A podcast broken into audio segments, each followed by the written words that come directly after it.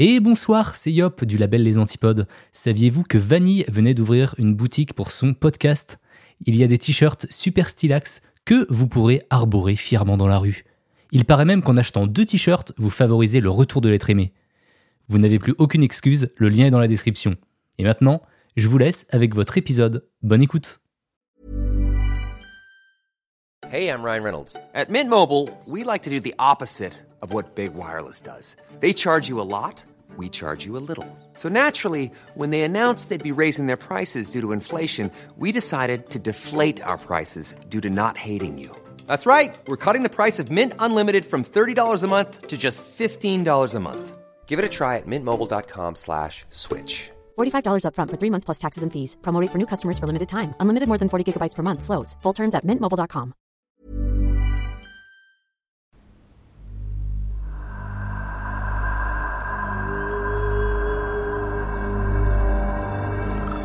Vous écoutez.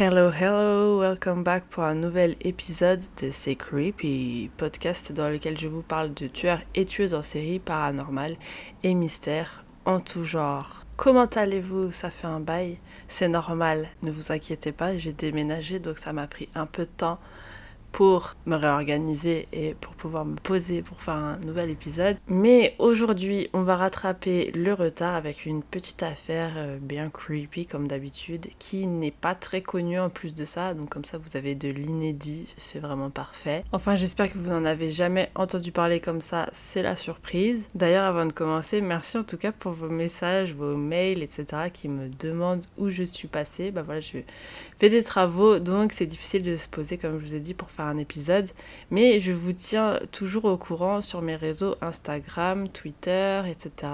Euh, c'est CreepyPod. D'ailleurs, je vous mets le lien en description. Et également, je suis en live sur Twitch tous les dimanches. N'hésitez pas à passer. Des fois, je fais des affaires en live. Dimanche dernier, par exemple, j'ai fait l'affaire Lizzie Borden. Si ça vous intéresse, vous pouvez retrouver la rediff sur mon Twitch euh, pendant je ne sais plus combien de jours. Bref, tout est en description. Allez voir. Rejoignez-nous dimanche. Et puis euh, rejoignez-moi sur les réseaux, comme ça vous êtes toujours au courant, quoi qu'il arrive, euh, Invasion Zombie, je vous tiendrai au courant des épisodes. Également, j'ai commencé à poster sur YouTube des vidéos de mes podcasts imagés. Donc j'ai mis des images, enfin vous avez sûrement déjà entendu les épisodes, mais j'ai rajouté des images d'illustration dessus, enfin des images, des vidéos d'illustration, des vidéos d'archives. Et euh, bah, vous pouvez aller regarder si vous préférez. Par exemple, aujourd'hui, je vais aussi faire cette affaire version imagée. Donc euh, soit vous écoutez un podcast, soit vous allez voir sur YouTube. C'est comme vous préférez. Allez vous abonner d'ailleurs. Mon YouTube c'est creepy. Bon, c'est parti. J'espère que vous êtes prêts. Je vais vous parler aujourd'hui d'Ahmad Suraji. Ahmad Suraji naît en Indonésie sous le nom de Nasib Kelewang le 10 janvier 1949. Son père était un sorcier autoproclamé et sa mère était mère au foyer et ils habitaient un petit village dont je n'ai pas le nom original mais qui signifierait paix et tranquillité. Nassib grandit donc dans une ambiance un peu morose. Ses parents n'ont pas trop le temps pour lui. Son père est à fond dans la magie noire. Il est d'ailleurs très respecté pour ça dans son village. Il a beaucoup de clients et il pratique constamment. Sa mère aussi est très occupée, donc il est un peu laissé de côté. Et en plus de ça, le pauvre, il n'a pas d'amis. Donc son enfance est pas très joyeuse. C'est en partie ce qui le pousse pendant son adolescence à commettre des petits crimes à droite à gauche. Ahmad est un petit délinquant et il va finir en prison à cause de ça pendant 10 ans quand il a seulement 18 ans. Et euh, là-bas en Indonésie, il rigole pas. Je vous donne un exemple, tu es trafiquant de drogue, tu es condamné à mort. D'accord Donc la prison en Indonésie, c'est pas fun, c'est vachement corrompu, c'est le bordel. Je sais pas si vous avez déjà vu la série documentaire Netflix euh, avec Raphaël Rowe euh, qui va dans les pires prisons du monde. Je vous la conseille, vous aurez un aperçu d'où Ahmad se retrouve pendant 10 piges. C'est pas terrible. Quand il sort, il a à peu près 28-29 ans, super. Mais il va de nouveau se faire arrêter à ses 32 ans pour avoir volé du bétail. Apparemment, c'est commun là-bas que des gens volent des femmes, dire euh, des femmes. Vous n'avez rien entendu, que des gens volent des vaches directement aux éleveurs pour les tuer et les revendre eux-mêmes au marché et se faire du freak. Beaucoup se font arrêter pour ça, Ahmad y compris, donc retour à la case prison. Je peux pas vous dire combien de temps il y reste, j'ai pas l'info, mais il finit par en ressortir, malheureusement. C'est à ce moment-là qu'il décide de changer de nom, il ne veut plus se faire appeler Nassib, mais Ahmad Suryaji et il s'achète une baraque à Medan, qui est la plus grande ville de la province indonésienne de Sumatra du Nord. Il se marie avec trois sœurs, direct, il n'a pas le temps, il prend les trois, et ils vont avoir neuf enfants toutes femmes confondues. Il a un métier maintenant quand même, il est éleveur de bétail. Cette fois-ci, il fait les choses légalement, donc il est officiellement éleveur aux yeux de tous. Ahmad, vu qu'il a changé de nom et qu'il est devenu un vrai éleveur, on peut maintenant se dire waouh, il recommence à zéro dans le village où il s'installe et du coup cette fois-ci il se fait bien voir parce que effectivement il aide les voisins qui sont dans le besoin, il donne même de l'argent à des associations caritatives, bref, il fait le mec gentil et serviable à fond. Grâce à ça, il est très rapidement bien vu de la communauté, tout le monde le connaît, c'est un brave type. Et il a décidé d'ouvrir son petit euh, business sur le côté. Il décide de suivre la même voie que son père, c'est-à-dire sorcier slash chaman donc on vient le solliciter à son domicile pour ses services. Je dis sorcier chaman, mais le nom exact c'est Dukun. Les Dukun, ce sont des chamans réputés pour avoir des pouvoirs surnaturels, des pouvoirs de guérison mystique. Un peu comme de la médecine douce, mais très violente quoi. Les gens viennent le voir dans le but de soigner différents problèmes de leur vie de tous les jours. Des choses comme euh, je suis moche, est-ce que tu peux m'aider Mon mari me trompe, est-ce que tu peux m'aider J'ai besoin d'argent, est-ce que tu peux m'aider Je veux des enfants, je veux devenir riche, j'ai mal aux pieds, bref, vraiment tout et n'importe quoi. Et lui, par le biais de divers sorts et rituels chamaniques, il leur apportait une solution. Enfin, théoriquement. Ahmad, il se rend compte que la plus grosse partie de sa clientèle, ce sont des femmes. Et c'est là que, comme par hasard, il va avoir un rêve en 1986, très exactement, dans lequel il dit que son père décédé lui a rendu visite pour lui dire qu'il fallait qu'il se mette à la magie noire lui aussi, que ça lui permettrait de décupler ses pouvoirs et ses capacités, et que pour ce faire, il allait devoir faire un sacrifice assez spécial. Ahmad dit oui, bien sûr, je t'écoute. Et là, son père lui répond Écoute bien ce que je vais te dire. T'as un papier, un stylo? Tu vas devoir boire la salive de 70 femmes. C'est bon? Ça va vraiment booster ta carrière de dingue, tu verras, fais-moi confiance. Je rappelle au cas où vous auriez pas bien compris, c'est le fantôme de son père qui lui dit ça dans son rêve. Voilà, donc Ahmad, il a un nouvel objectif dans sa vie. Il se demande comment il va bien pouvoir boire la salive de 70 femmes. Et puis, au final, il en conclut que ce sera plus facile de les tuer d'abord. Son père ne l'a pas précisé, hein, mais pour lui, ça tombe sous le sens en fait. Il dit qu'il aurait pu aller faire la tournée des cimetières pour boire la salive de femmes décédées, mais c'est chiant, c'est long, c'est compliqué. Déjà, est-ce qu'il reste euh, de la salive sur les morts Je ne pense pas. Il aurait pu aussi attaquer des femmes dans la rue, mais pareil, il risquait de se faire prendre et euh, retourner à la prison. Donc voilà, il a fait son choix, il préfère tuer 70 femmes. C'est plus facile. Et ça tombe bien, beaucoup de femmes viennent toutes seules à lui pour le consulter. C'est bénéf, il a même pas besoin de lever le petit doigt, ses victimes se présentent à sa porte, il se dit que ça va être super facile. Et malheureusement, ça va être le cas. Pendant 11 ans.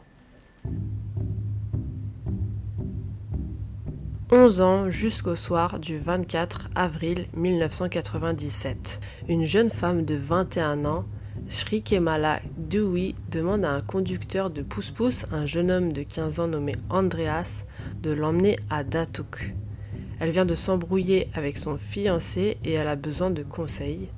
Ou qu'il lui jette un sort, je sais pas. Datouk, c'est pas une ville, c'est le nom de chaman de Ahmad. Je sais pas si vous me suivez, il a trois noms. Il naît Nasib, ensuite il change son nom en Ahmad et ses clients pensent aller voir un Datouk. Voilà. À la base, elle dit pas vraiment l'adresse exacte au conducteur, elle lui dit de l'emmener à mi-chemin. Et puis comme il lui pose plein de questions, lui demande pourquoi elle veut aller là-bas, etc. Elle répond pas, elle est un peu embarrassée, mais elle finit par lui dire qu'elle va voir un sorcier. Et elle lui fait promettre de garder le secret, ce qu'il fait. Et ils finissent par arriver devant la maison d'Ahmad. Il lui demande quand est-ce qu'il revient la chercher et elle lui répond qu'elle n'a pas besoin qu'il l'attende ou qu'il la récupère. Elle se débrouillera toute seule. Bizarre, mais le jeune homme lui dit ok et il s'en va.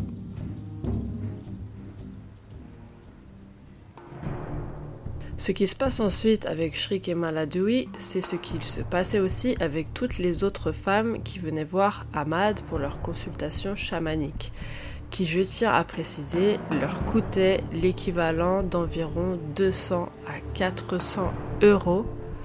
C'est quand même un budget. Il l'accueille, il la salue et ça va tout de suite passer aux choses sérieuses. Tout de suite, ils vont procéder au rituel. Peu importe le problème, c'est toujours le même rituel. Il les emmène dans un champ de canne à sucre. Donc je sais pas si vous avez l'image d'un champ de canne à sucre en tête. Si vous savez pas à quoi ça ressemble, c'est très dense, c'est des grandes tiges, bah des cannes, hein, littéralement c'est leur nom. Et au bout il y a du feuillage qui est assez long. Donc quand vous vous tenez dans un champ de canne à sucre, on vous voit plus quoi, ça dépasse carrément votre tête. Arrivé au milieu du champ, bien sûr, il n'y a personne. Ils sont cachés de bout à bout par les plants. Et il va lui dire Let's go, on commence le rituel. Tu vas commencer par creuser un trou. Elle se met donc à creuser un petit peu, puis euh, il lui dit Non, encore, il faut que tu puisses euh, rentrer dedans en fait. Ok. Donc elle continue de creuser. Et quand ça fait la moitié de sa taille, il lui dit de se mettre dans le trou, ce qu'elle fait. Il prend la pelle à son tour et commence à refermer euh, le trou de terre autour de la jeune femme jusqu'à sa taille de sorte à ce qu'elle soit immobilisée. Maintenant qu'elle ne peut plus bouger, il l'étrangle avec un câble électrique. Puis il lui ouvre la bouche et il prend une petite gorgée de salive. Désolée. Je me demande si quand elle creusait le trou, elle croyait vraiment à 100% que ça faisait part du rituel ou si dans le coin de sa tête, elle trouvait ça chelou et avait des doutes sur ce qui allait se passer. Parce que du coup, si tu sais que tu creuses ta tombe, enfin, c'est horrible. Euh, mais je pense qu'elle savait pas parce que sinon ça devait être assez facile, entre guillemets, de s'enfuir dans le champ de canne à sucre, non? Enfin, de se cacher dedans. C'est assez dense, je sais pas. Enfin, bref. Ensuite, il l'a déshabillée la partie qui dépassait en tout cas, et il l'a recouvert de terre. Et petit détail creepy dans cette affaire, euh, Ahmad, il arrangeait toujours la victime pour qu'elle fasse face à sa maison. En fait, il leur tournait le visage en direction de sa maison, vers lui, parce qu'il croyait que ça allait lui donner encore plus de force et de pouvoir si elles étaient tournées vers lui, comme des tournesols.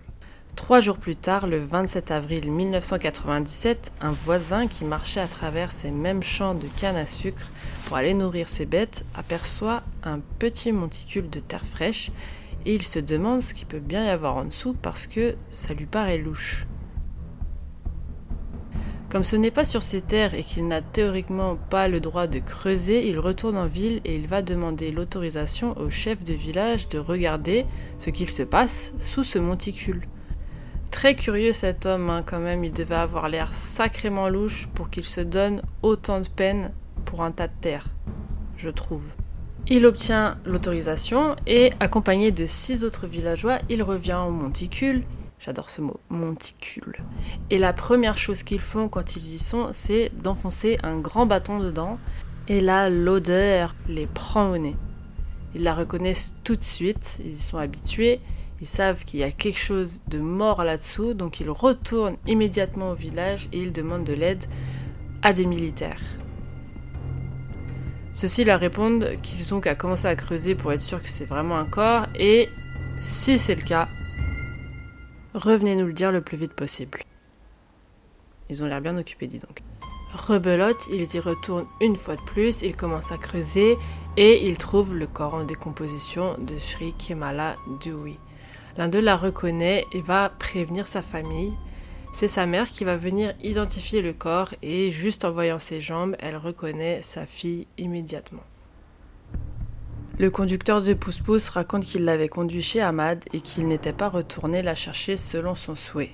C'est là que la police va se rendre au domicile d'Ahmad, l'arrêter et l'envoyer au poste pour l'interroger pendant 4 jours entiers. Au début, Ahmad dément toutes les accusations, puis il va finir par leur avouer le meurtre de Shri Kemala Dewey parce qu'il retrouve son sac à main et ses vêtements, ainsi que ses bijoux, chez lui. Il leur précise que ça lui a pris un bon quart d'heure pour la tuer et que sa femme, Tumini, l'a aidé à déshabiller le cadavre. Après, sûrement dans un élan de fierté, il va révéler à la police que ce n'était pas la seule femme qui l'a tué. Il leur avoue que pendant 11 ans, il a fait la même chose à 42 femmes et que par la même occasion, il leur dérobait leur argent et leurs effets personnels pour s'enrichir. Il dément toute implication de sa femme dans les autres meurtres, il dit qu'elle ne l'aurait aidé que cette fois-ci à cacher le corps. Ceci dit, ça n'empêche pas la police d'arrêter les trois femmes pour les interroger une par une. Il leur pose quelques questions et finissent par ne garder que Tumini, la plus âgée, celle qui était la complice d'Ahmad. Les deux autres sont relâchés et vont vite déménager dans un autre village pour se faire oublier. Toutes ces déclarations, c'est bien beau, mais maintenant la police, elle doit aller sur place, dans le champ à canne à sucre, pour trouver et déterrer les 42 corps de ses victimes. Tout ça, c'est une sacrée révélation pour la police parce que justement, 80 femmes sont portées disparues à ce moment-là dans leur ville. Et c'est quand même incroyable que les gens qui ont conduit une partie de ces femmes chez Ahmad n'ont jamais fait la connexion avec leur disparition. Mais bon, après, je sais pas si peut-être elles y allaient elles-mêmes, à pied ou quoi, je sais pas du tout. Donc euh, voilà, on note. On note quand même que c'est bizarre. Des familles de femmes disparues sont venues identifier les corps qui étaient encore en mesure d'être identifiés parce que certains étaient quand même très vieux, ils pouvaient dater euh, d'il y a 3 mois comme il y a de 11 ans. Donc seulement 4 ont pu être identifiés assez rapidement parce qu'ils étaient encore assez frais. Euh, mais la plupart des autres restes humains ont dû être incinérés. La police pense qu'Ahmad doit sûrement avoir fait plus de victimes que ça, plus que 42 femmes. Euh, ils n'ont pas retourné tout le champ de canne à sucre non plus. Ils ont au moins retrouvé les 42 corps, mais ils suspectent que parmi les 38 femmes toujours portées disparues, bah, qu'ils ont peut-être fait un tour chez Ahmad. Après, franchement, vu qu'il avait un objectif de 70 femmes et qu'il a avoué en avoir tué 42, qu'ils en retrouvent exactement 42 dans le champ de canne à sucre, j'ai plus l'impression que c'est la police qui essaie de mettre euh, le reste de leur disparition non résolue sur le dos d'Ahmad, euh, parce que clairement, s'il en avait vraiment tué plus, il n'aurait euh, pas hésité à le dire. Vous pensez pas? Ahmad dit, je cite, Mon père ne m'a pas spécifiquement conseillé de tuer des gens. Alors je me disais que ça prendrait des années si je devais attendre pour avoir 70 femmes. J'essayais d'y arriver le plus vite possible. J'ai pris l'initiative de tuer. Il dit que quand il n'avait plus de clientes à se mettre sous la main, il allait lui-même chercher ses victimes en ville, des prostituées. Il ajoute Nous sommes tous des êtres humains. Nous avons tous nos qualités et nos défauts. Et si je me souviens bien, j'ai tué 42 femmes. Euh, ouais, d'accord, euh, Ahmad, mais du coup, qu'est-ce que t'essayes de nous dire là? J'ai pas compris. Imagine, t'as un entretien d'embauche, tu lui demandes ses qualités et ses défauts et il te sort ça. Bah, j'ai tué 42 femmes si je me souviens bien. Ok. Ahmad, en gros, il nous dit qu'il est déçu d'avoir été arrêté en si bon chemin, qu'il était content d'en avoir tué 42, mais qu'il aurait vraiment aimé atteindre son objectif de départ qui était 70. C'est sans surprise qu'il est condamné à mort. Avant de mourir, il demande à voir sa femme Tumini une dernière fois, qui elle a également été condamnée à mort, mais au final sa peine a été réduite à la prison à vie. Sa demande lui est accordée, il peut rendre visite à sa femme, puis il est exécuté par peloton d'exécution, donc par arme à feu, le 10 juillet 2008. Voilà, c'était l'histoire d'Ahmad Suradji. J'espère que vous avez aimé cet épisode. Euh, c'est quand même incroyable qu'il ait réussi à s'en tirer pendant plus de 11 ans quand même. Est-ce que vous pensez qu'il a pu tuer plus de femmes qu'ils en ont retrouvées dans son champ, donc plus que 42 Moi je pense que ça peut être possible évidemment, mais il est tellement à fond sur son 70 qu'il les aurait sûrement pris en compte. Il s'en fout complètement en fait de passer pour un serial killer ou, ou quoi. C'est normal pour lui, ça fait partie de son rituel. On dirait qu'il voit pas ce qu'il a fait de mal, donc je crois pas qu'il aurait du mal à avouer plus de meurtres s'il en avait fait justement. En plus, à ce qu'il paraît, une grande partie des victimes étaient des prostituées qui n'avaient plus de lien avec leur famille, donc quand elles ont disparu, personne ne s'en est plaint, personne ne l'a signalé. Donc ça a contribué à ce qu'il passe à travers les mailles du filet, enfin du filet, il faudrait déjà qu'il y en ait un, vu que personne était à ses trousses pendant 11 ans. Une chose est sûre en tout cas, il n'a pas euh, réussi à boucler son objectif, donc on est bien content. Il y a quand même eu 42 victimes, hein, on les oublie pas, mais euh, voilà, on est bien aussi content que l'éleveur qui marchait par là trois jours plus tard, il était assez curieux pour s'arrêter et se questionner devant le tas de terre. En vrai, il aurait pu juste le voir et passer son chemin. Hein. Franchement, je pense que j'en aurais rien à carrer. Non, lui, il a eu vraiment envie de savoir ce qu'il y avait en dessous, donc tant mieux pour lui, ça a permis la découverte euh, de toutes les victimes, donc on le remercie. Qu'est-ce que vous avez pensé de cette affaire? Je vous laisse un petit sondage sur euh, Spotify si vous pensez qu'il a fait plus de 42 victimes. Dites-moi oui ou non, il y a juste à cliquer. Et venez aussi me le dire sur Instagram, Twitter, euh, où il y a même les commentaires sur Spotify, vous pouvez écrire.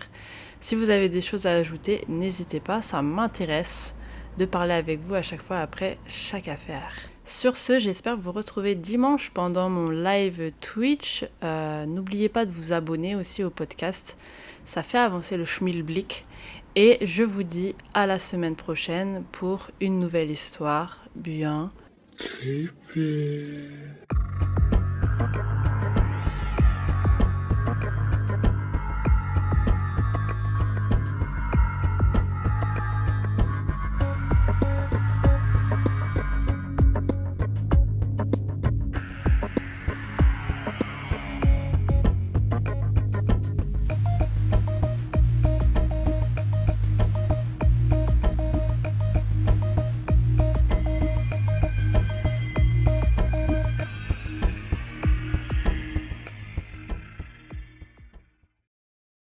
T'es encore là Envie d'écouter plus d'épisodes de C'est Creepy? Une douzaine d'épisodes exclusifs t'attendent sur mon Patreon. Ouais, une douzaine. Voici un petit aperçu de ce qui t'attend. Oui, mais un pistolet d'alarme, c'est pas une arme. Tu sais, c'est des balles à blanc, en fait. Hmm, ok. C'est pour faire peur. Ah, mais... Je me suis dit, peut-être le pistolet, il fait radio réveil ou je sais pas ce qu'on s'appelle. Candy a dû s'emparer de la hache et pour ce faire, elle a dû distraire Betty en lui mordant la main. Ensuite, elle frappe Betty à l'arrière du crâne avec la hache. Sauf qu'à l'époque, ils sont pas très très microbes et bactéries. Du coup, Charles décide d'écourter son séjour à Paris et rentre au Glandier le 3 janvier au bout de sa vie, ou plutôt au bout du rouleau de PQ. Et c'est Marie. Vu qu'il y avait des doutes de meurtre, prouvez à tout le monde que ce n'est pas un meurtre, prouvez que c'est un suicide. Refaites les tests, montrez que bah voilà, avec la corde, nanana, lancez le truc par, par dessus bord. Non, ils ont rien fait. C'est aberrant. Quelle indignité. Sache que tu peux aussi dès aujourd'hui rejoindre mon Patreon gratuitement pour tester et écouter un épisode exclusif. Tu auras tout de suite accès à l'épisode sur la macabre histoire d'Edgin, mais aussi à la version vidéo de mes épisodes publics que je commence à filmer pour que vous ayez accès aux coulisses. Pour rejoindre, rien de plus simple. Tu trouveras le lien Patreon dans la description de cet épisode. À tout de suite pour plus d'histoires bien Creepy.